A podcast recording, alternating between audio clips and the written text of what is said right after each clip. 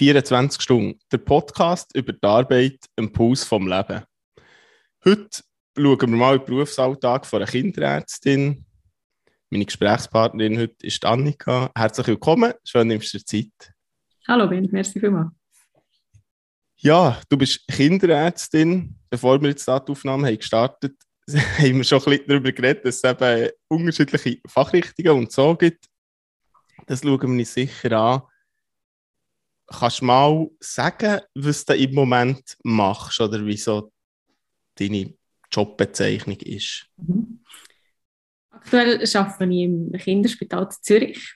Ähm, aber wie du gesagt hast, ich bin Fachärztin für Kinder- und Jugendmedizin und bin aktuell in meiner Schwerpunktausbildung zur Kinderneurologin.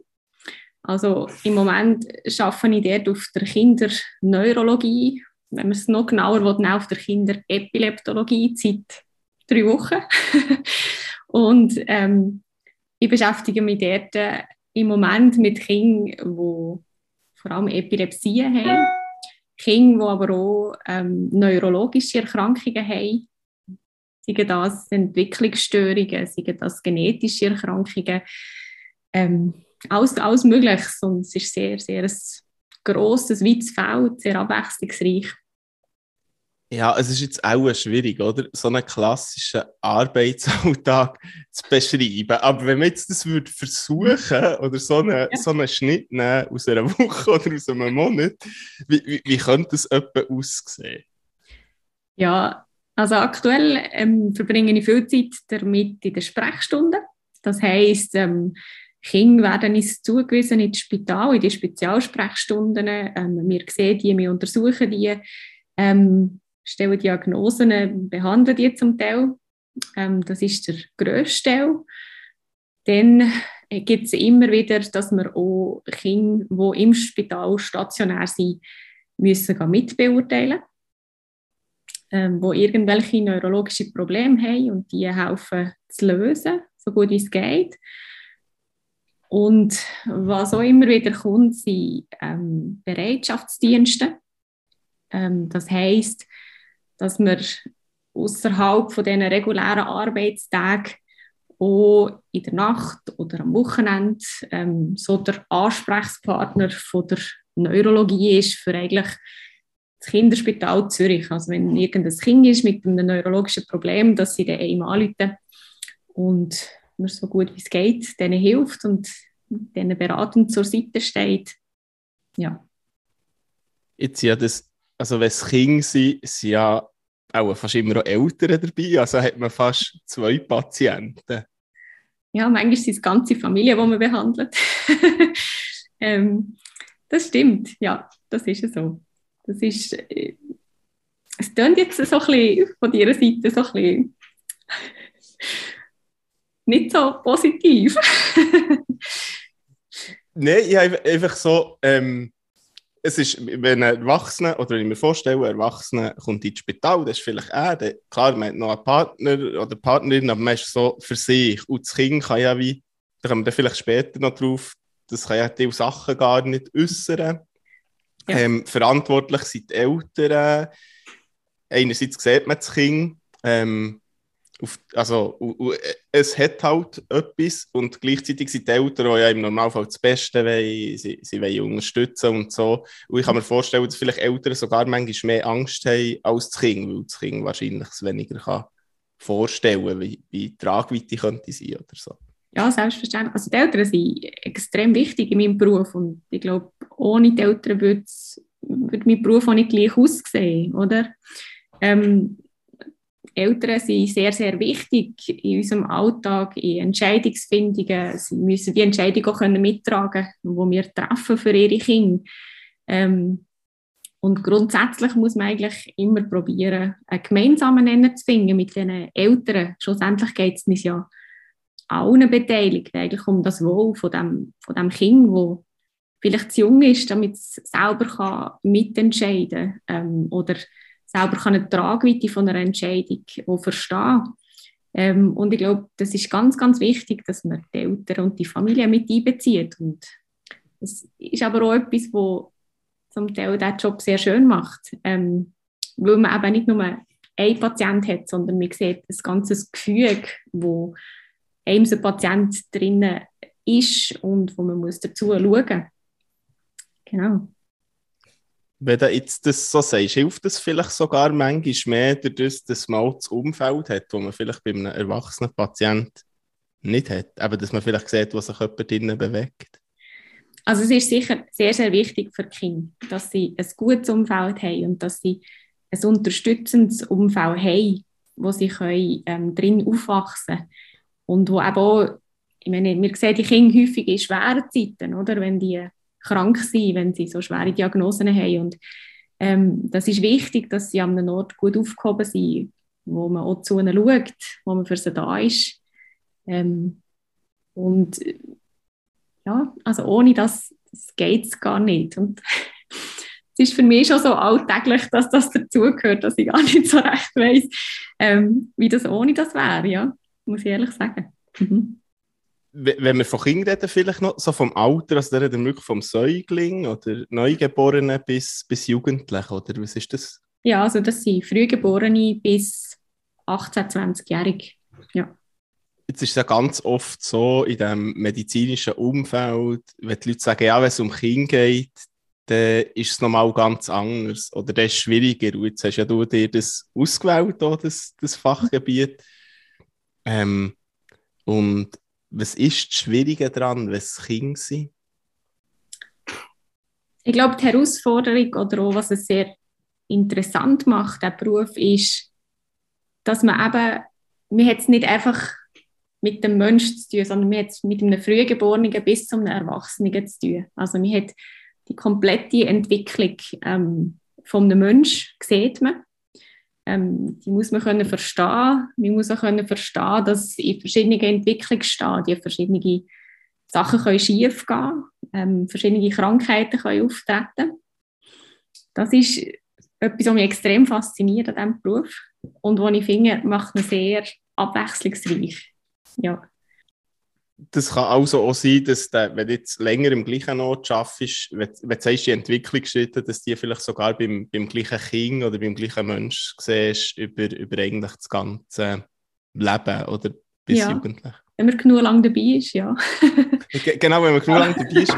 Und baut man da eine Beziehung auf, wenn man Patienten lang begleitet oder grenzt man sich klar ab? Wie, wie kann man sich das so vorstellen? Nein, man baut sicher eine Beziehung auf. Ähm, es, sind, es sind andere Beziehungen, als man die zum Beispiel in seiner eigenen Familie hat oder ähm, in seinem Freundeskreis. Aber es ist ganz klar eine Beziehung da. Und ich glaube, es ist auch wichtig, dass man eine gewisse, ja, eine gewisse Nähe oder eine gewisse Empathie zulässt oder diesen, diesen Patienten gegenüber. Weil wenn man sich komplett abgrenzt, dann wird man auch nicht mehr gleich wahrgenommen von diesen Eltern und von diesen Kindern. Also einem Kind kann man nicht völlig distanziert begegnen. Das kommt nicht gut.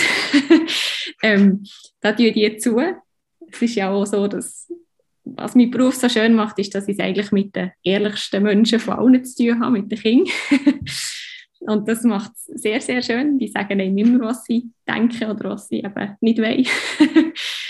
genau. Und glaube, das ist schon wichtig, dass man mit denen eine gewisse Beziehung aufbaut und auch ein Vertrauensverhältnis zu diesen Familien kann haben. Ich meine, die legen uns ähm, das Wertvollste in die Hände, was sie haben. Ihre Kinder.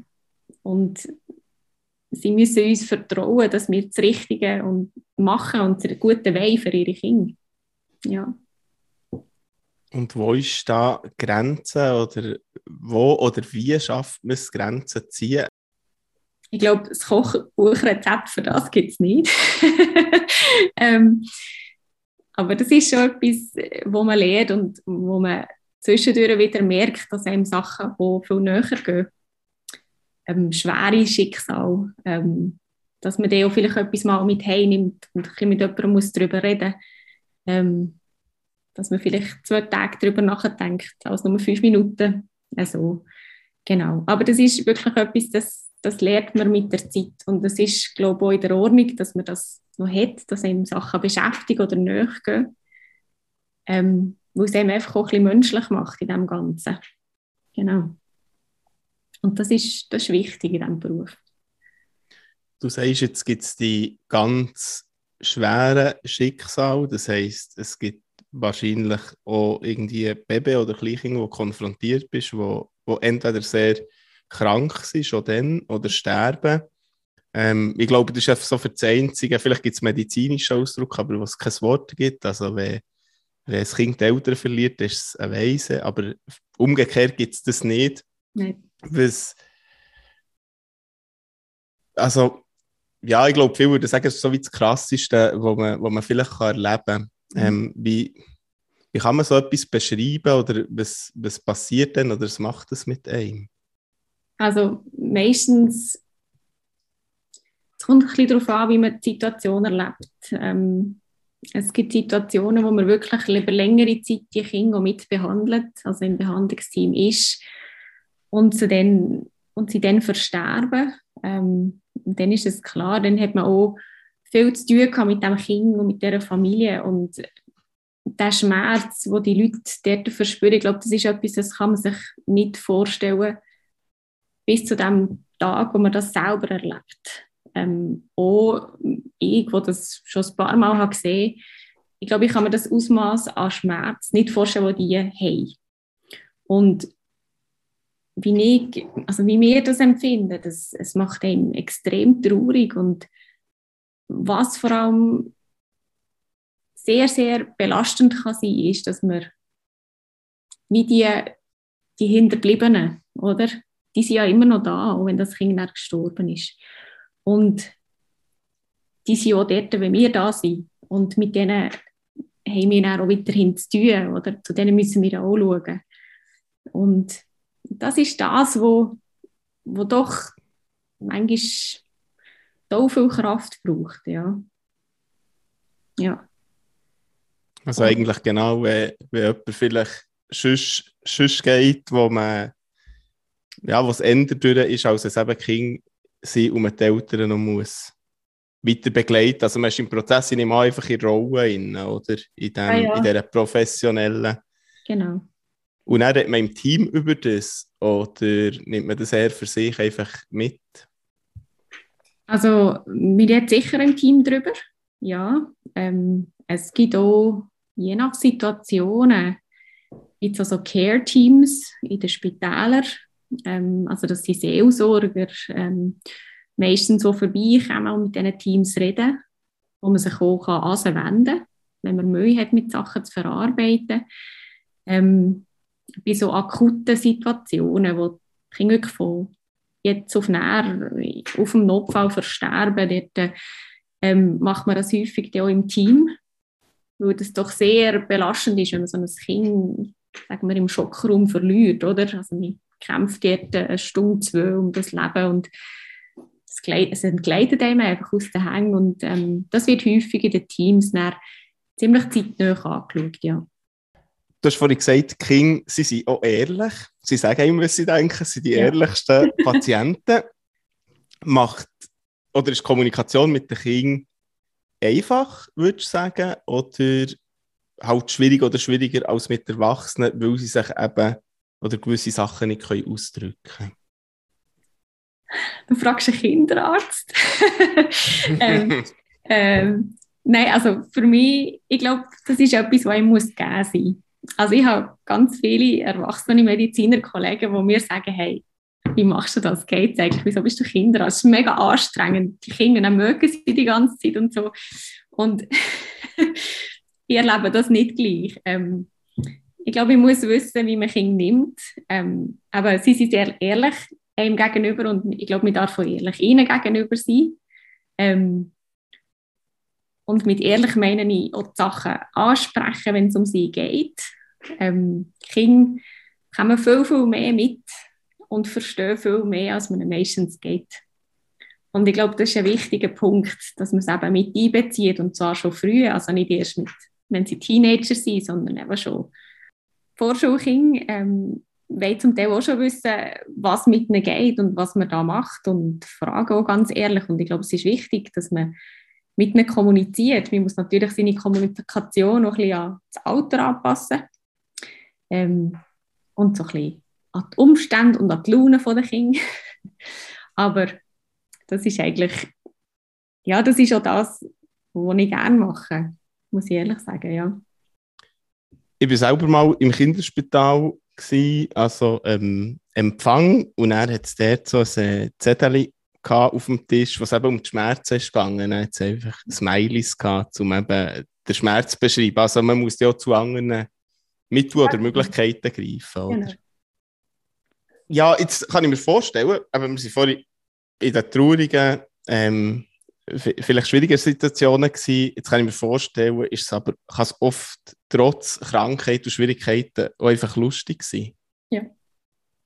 Ja. Und wie, also wie, oder ich glaube, für viele Leute ist es so, wegen dem reden wir ja heute zusammen, Spital ist etwas, etwas Schlimmes oder etwas Krankes, man, man ist vielleicht gestresst, bevor man reinläuft oder so. Eben, wir, wir haben vorhin darüber geredet, es ist manchmal schon schwierig, es ist auch nicht schön und gleichzeitig geht es ja auch um Gesundheit.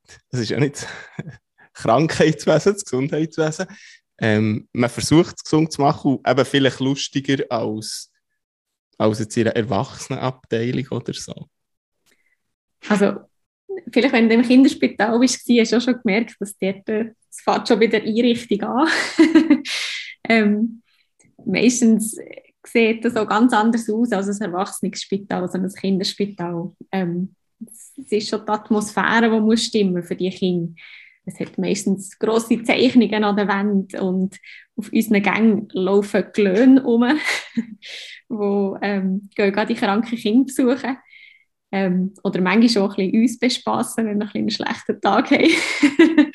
ähm, und eben mit diesen Kindern, ich meine, mit denen kann man so extrem lustig haben. Ähm, jetzt bei mir auf der Neuropädiatrie ist zum Beispiel die Untersuchung, hat sehr viel untersuchen wir im Spiel mit der Kind, ähm, also indem dass man zusammen auf den Gang geht, geht shooten oder geht ein Wettrennen machen auf den Gang und ähm, irgendwelche Sachen zusammenzeichnet und daraus ziehen wir unsere, unsere ganzen neurologischen Informationen, die wir brauchen.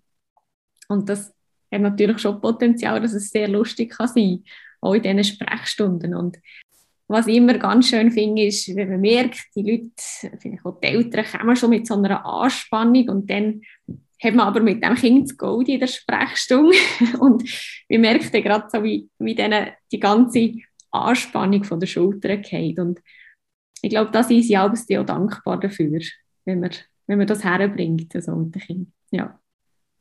Also gleich ein rechter Spagat, oder? Zwischen dem Ernsten oder einer Diagnose stellen, wo ja dann wahrscheinlich nicht gern lustig ist oder schwierig und, und, und spassig sein. Das ist doch das Leben, nicht?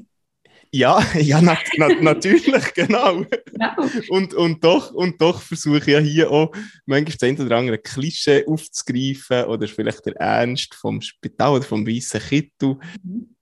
Und vielleicht bevor wir dann noch heute so in die, in die äh, Neurologie auch abtauchen, jetzt hast ja du dich irgendwann entschieden, Kinderärztin zu werden. Mhm. Was, was hat so, oder weißt du, was zu diesem Entscheid hat geführt, mit Kindern zu arbeiten und eben dem wirklich auch Schwierigen, anstatt jetzt halt mit Erwachsenen? Ja, das, das weiß ich noch ganz genau, wenn das war.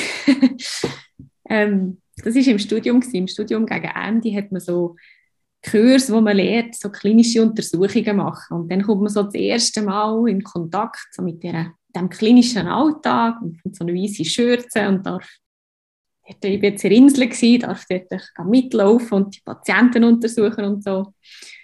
Und ähm, die Kurse haben wir alle gehabt, bei den Erwachsenen, auf den verschiedenen Abteilungen. Und dann sind wir ins Kinderspital.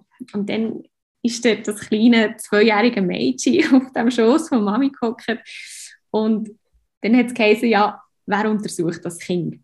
wir waren alle ein bisschen, hm, ein bisschen zurückhaltend, gewesen, nicht so gewusst. Und dann habe ich, habe ich mich dann doch gemeldet und habe probiert, das Kind zu untersuchen. Und das war so der Augenblick, als ich dann aus dem Spital rausgelaufen bin und habe gedacht, wow, ich werde Kinderärztin. Das hat jetzt am meisten von all dem gefällt, was ich bis jetzt habe gemacht habe.